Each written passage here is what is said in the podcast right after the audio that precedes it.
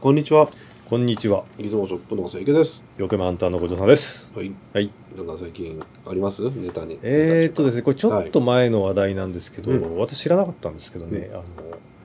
エヴァ新幹線、ほエヴァンゲリオン新幹線ですね、う。ほう。というものがあるうんんですよね。うん。で、これ見たらその、しあの、JR 西日本で、ほう。あの、なんとしかもですよ、はい今、まあ、700系以降の新型新幹線全盛のこのうん。世界にですね、うん500系っていうね、はい。このそれまたまあエポックメイキングなはい。めっちゃかっこいいはい。はい。タイプの新幹線ですよほうこれをエヴァカラーに塗って内部をエヴァ仕様にしちゃったというはいはいはい。すごい。にも走ってるんですよねそれはええいつからなんですかね。これはちょっと前ぐらいだと思いますねニュースになりましたもんねあの二年間ぐらいやるみたいね。2015年。 17年まであじゃあまだ乗るチャンスがあるかもしれないですね乗れるわけねへーえーでなんか戦闘車両には、うんあのエヴァンゲリオンのコクピットまで作っちゃったみたいほう。喫煙室に梶良次がいるっていうのを見てちょっと入ってみたいな とマ ジで。えー、ちょっいいとねまあなかなかくすぐる作りをしてるんやねっていう感じですよ、ええーまあ、こういうことやるのは素晴らしいですー、ねボーンってやりそうですね。まあ、外人さんが多分喜んで乗ってくるんだろうと思いますけど、まあ、ちょうどオリンピックも近いですしでねもね、嫌な予感するの、実はこ暴走れ。なんか妙に最近え、えセブンイレブン、 いや、暴走し暴走するんでいやいやしきりになんか書いてありましたあ暴よ、走するえーなんか暴走しないとねやっぱりっていういやいやいやいやいや、はいいや、何かっつったらねえ、エヴァンゲリオンの、なんで最近ほら、セブンイレブンとかもキャンペーン始めたり、最近ですかコンテンツとかあったーあーちょっと前ですか、はらい、実はね、映画がある予定だったんですよ、年末。そういうことですかところが、はいどうも進みがやばいっていうか、えーえーえあーの日だけうつ病になっちゃってね。そうなんですかこんなん言っちゃっていいんですかあ、いや、そそうう、ちゃんと書いてるよ本人、その。あで、そそうれなんだでもう、え会社に行くこともできなくなったんです。ー、あいたでも、みんな、なんか、ゴジラやっていいよって言われて、はいあのやる気出てきた ああその時期にほら宮崎駿のあの声優してもらったとかあその時期なんですか,、うみんな心配してリハビリだったんですよあの変身せよとかいうああれ違いました そうちょちょちょあのネビュラ81風か風と立ちぬ、はいはい映画ですね、うんえー声優したのももう、はいはい本当にちょっともうやばかったらしくて庵野秀明復帰プロジェクトだったわけですねあれっああいてうのね本当はなんかみんな心配してへえそうなんだでゴジラもやってみないとかはいはいでやっと作ってるらしいんだけど、はいえー最後の映画それがだから去年の本来なら松か今年初めだったのが大体伸び伸びになってるんだと思うだからほらちょっとずれてるあもともとのうんキャンペーンスケジュールで進んでるのに本編だけ遅れてるっていう、そうだと思いますねねやんのかなってねいつだか分かんないよいつ最終だけどドキドキするのこういう企画見ると こなんであんたがドドキドキせないかんのよういうふうにねいやいや、あのですねは、いいや、あの、この、なんていうんですかね、、はい言あわせ本当だエントリープラグが乗れるこれでしょでし ょ大丈夫かいこれはぜで、これやっぱり女性客はプラグスーツ着なきゃダメでしょ。そうねえ俺もまあ俺着れんしねあ の、なんて言いますかね、あのスタイルはいい方うん優先来てほしいで。ねえーそこまでやってるから来乗てほってほしいねえうわなんか大丈夫大いろ,、まあ、いろんな意味で大丈夫と思うねでもあまあその世の中こうなってってみたいなね 嬉しいけどえいやこういうことは僕はもう基本的にバンバンやってほしいと思い俺ますね。ね人として出るしかないと思うね使徒ですかう。ん使徒の方ですか。そうみんながエントリープラグやってキャッキャこの新幹線乗ってる時カオルくんみたいな。いやいやだからいや薫君に俺なれればええけど まあ無理だろう。それはね はい。というわけでまあ私は人にしかすることはできないということでなるほど。人として頑張ります。はいリズムキャスト始まります。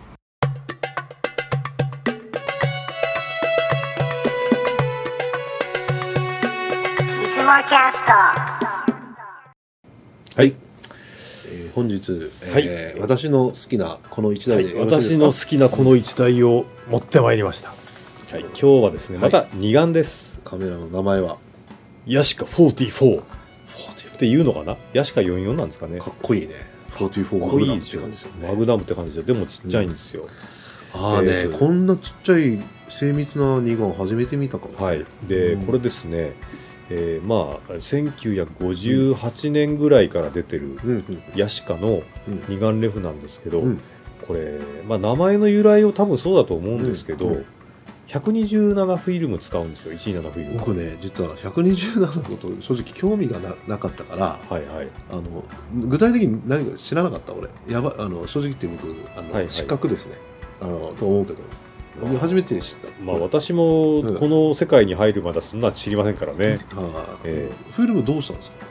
えこの時はですね、うんえーっと輸入品の、うんえどっかの外国であ作られて作るってねもう期限切りの古いうんあのフィルムがうん売られてたんですよ、うんそれをもう安く値段で買って、うんテストショットでやってました、なるほまあ、どあねんまりフィルムじゃなかったんで、うんちょっと画像はひどかったんですけどね、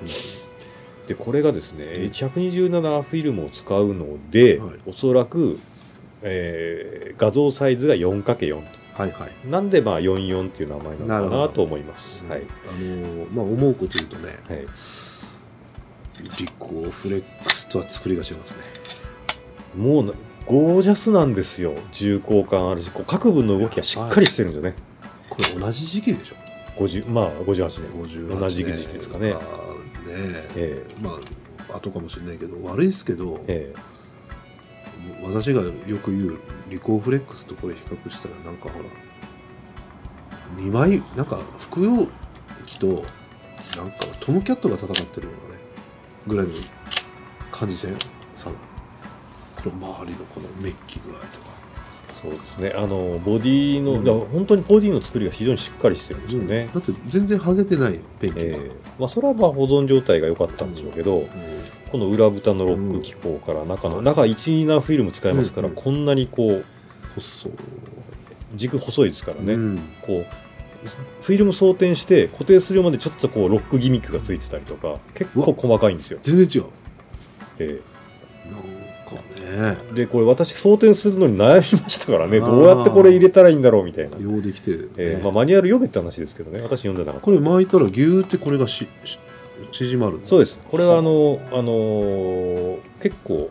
あのこの前のうん、あのミノルタフレックスと、まあ、2月と同じメカですね、うんこういうのはまあ主流になっていったんだと思いますね、穴がきちっと開いてずれてない。はい、この穴ピシッと合いますねでガタがないんですよゆうん揺れないんですしね,、非常に精密だ。小さいけどまあそこそこ重量感あってはいこの辺のフードのとかもものすごくしっかりしてるんですねはい。ブレが出ないです、こえれは可愛いねー。えーこれ可愛いんでフィルムをなんとかしたいですね、まあうあんの100 127フィルムなんでなかなかこう億劫になりますけどね、でも撮れた映像を見るとですねちょっとうん、まああの、知り合いから言わせると、うんまあ、あの127フィルム機の中では最強クラスじゃないかとほうほう言われてましたこれレンちょっとスペックみたいですけど、レンズはななどんなレンズ？レンズはですね、えー、と F3.5 のですね、うんえー焦点距離 60mm あーのちょっとヤシノンで。ですヤシノンですけど、い、やいやちょっと待ってヤシコールって言ってる。いやこれヤシノンなんですあ本当だ。はこいつはヤシノンなんです、いはい。あ高級なのつまりヤシコール。ちょっとそういうバージョンなのかもしれないですね、ははいははいでなんか60ミリっていうのが広角かどうかはよくわかんないね。そのフォーマットがその127フィそルうムでだすからねね。えー撮った感じはそんな広角な感じはしないでうすんね、うんで、えーまあそのじゃあ望遠かつとそうでもない標準っぽいサイズなんじゃないかなと思います割と、えーよしかお知らなかったえちょっと驚きがあーるえねー、なんかローライに似てるとか言ってなんか文句つけられるとか似てないと思うけどどねどうなんでしょローうラねイコードとか私その辺よくわかんないですけどね、うんでもここの俺ビビったんでしょうね調整システムがここのつまみを横の回す方式なんで、あまああ同じっちゃだ同ねじです確かに、ねええうんでもここまでよくできたら文句言いたくなるよ、まあ、ちなみにこの私が持ってるモデルっていうのは、うんヤシカ44の中でもちょっとうん変わり者の LM ってやつですね、はいはいあの上にライトメーターがついてるやつで、うんまあ、ちょっとライトメーター壊れてるんですけど、これユニットごとやっぱ、まあ、前後するタイプねピント合わせるとそうですねおーレンズボードごとでちっちゃいんですごくがっちり感がまたあるんですようんね、さっき「エヴァンゲリオン」の話したけど、はい、これが高さなんか50メーターとかってなんかグイグイってこれほらレンズが繰り出すとこ動いてたらなんか第三新東京市のなんか設備っぽくないですかなんかこう出てくるとなんかあビルが下からダうーんッと出てくるっていうダーッ、てねはいはいはい、あのスティングレーの基地みたいなあ感じ でそすようだねねサンダーバードみたいなね、えなんかーまあ、あの辺を参考して書いたっちゃそれだけなんです けど、であのまあ今ホームページ見てるんですけど、えちょっとクラピンボケさんのヤシカ44倍へ平行とタワーさんのページ見てちゃんと読んでよ、ちゃんとあすいませんホームページなんだから。 あなんか説明があるね、冬のはい、なかなか細かくですね、ああーの127フィルムにどうやって装填するかとか、いや、あーなんか細かくやってらっしゃいますね頑、張るな偉いですね、でもそそそうしたくなるねこのカメラよくできてるから、手に入れもうるし使ってみたいねですね、確かに、うん私、ちょっと今、根性ないんで置いてますけどえね、ーえーはいじゃあ写真を見せてくださ、はいい、じゃあ、これのサンプルをですね、はいはい、 1枚目はい一枚目これはこれは川沿いのなんか枯れ草取ったってやつですね、ななこの暗さ寒さがえなんかウクライナの北部でなんかチェルノブイリ発電所がなんか放射能漏れした時のような感じがするんですけどねえまあ、それはどうでもいいですけど、 勝手な勝手な連想なんで、ええまあ、モノクロフィルムでね、ええあのその例の暗さがいいよね例のあの外国製のはい思いっきりはい賞味期限過ぎたフィルムなんで、その辺ちょっと。フィルムの弱力でいですすかけこどねれは、ええあのええやたらコントラストが強く なって、しかも表面が汚れてるっていうんですね、フィルムか表っ面が。こいいね、ええで、でこうボケた感じですけど、合ってるとこを見ると結構結構きつい。どこですきかついこれベラルーシですかどこですかどこで撮ったんですかこれは私が昔いたとこですね、横浜の方ですね。あそうですかは横浜もやべえなと思ってねい、いえ、だから違うって。 じゃあ2枚目、えーはい、2枚目。二はい、枚目なんか私の好きな電柱これ、熊本でどっか撮ったんですけどね、あそううんえー要は桜の季節で、うんその鉄塔とうん桜、うんこんだけ映るんですよ。うん映ってますねえーだけどひ漏れてるねこれはです巻き上げになねん、か問題あったのかなえそうー、多分フィルムのせいじゃないかなと。うんはい巻き巻き上げフィルムこれたかは確かなんだろうなマコかなんか使ったのかな、あれもそれも期限切れでしたけどいね、はいえー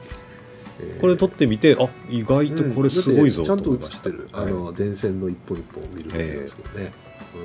うん解像度あるねえじゃあ3枚目いー、きます3枚目いきますか三枚目これベンチですいや公園のベンチをはいと水飲み場とをビシッとビシッとうん撮れました、逆光も強いね割とですねそうですねヤシノンですからね、ヤシのね、はい、なんかヤシノンだからっていうわけじゃないかもしれないけど結構いいです、はい、ヤシノンってどんな意味あのヤシもやっぱヤシの実石鹸と同じい や違った、でもヤシノンって言ってもねなんか、えーヤシカのヤシノンですよね、ああそうえー、富士の富士の、はうんい、世間ニコンはニコノってないですね俺俺のがレンズとか世間のな世間のですね、え ーそんなでしたねはいわかりました、はい、じ ゃあ結4枚構目いいよく撮れてます、四は枚い、これ逃げてんのなんか放射能かなんか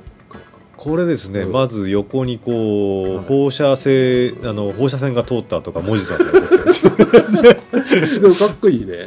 かっこいいね、これあのやっぱフィルムが汚れてたらしいんですよ、うんだから汚いフィルムだなっつって言われましたけどね、あうんのトイラボの所長さんからですね、うんえうえんでモノクロで撮りましたとでまあ結構バイクが通ったんで、うんまあ、バイクはボレブレてるんですけど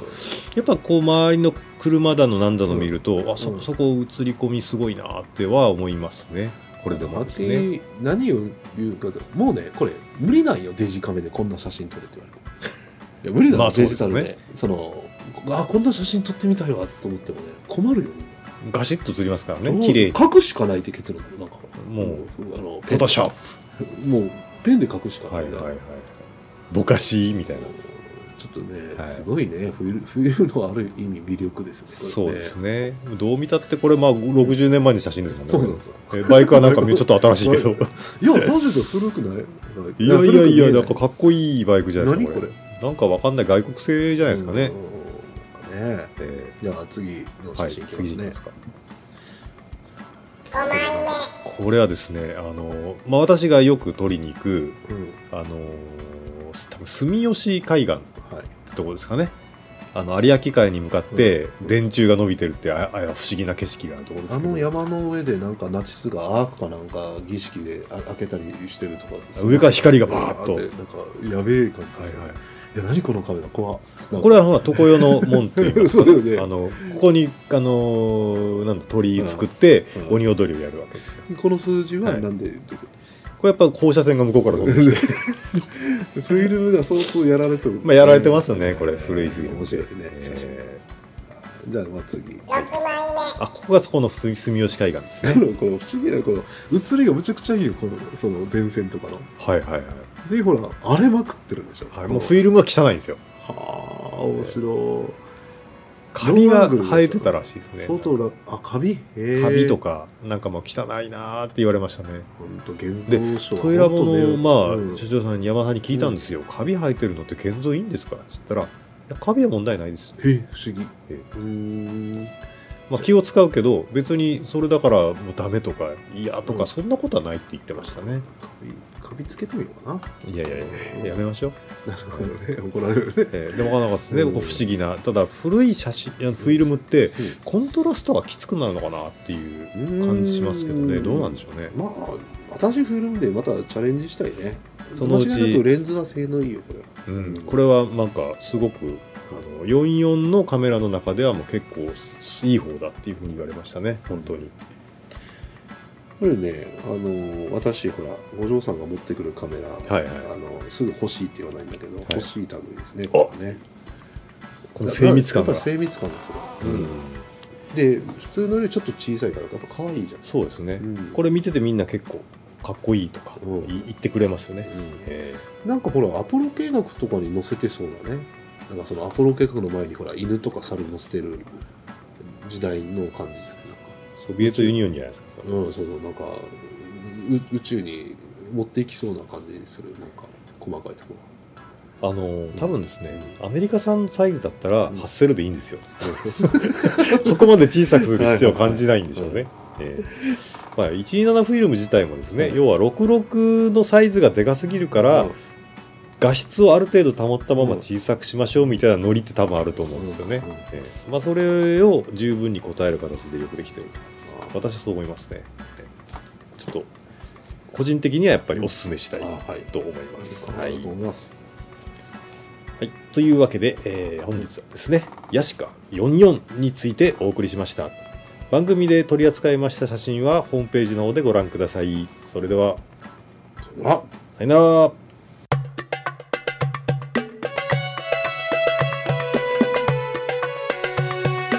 いつもキャ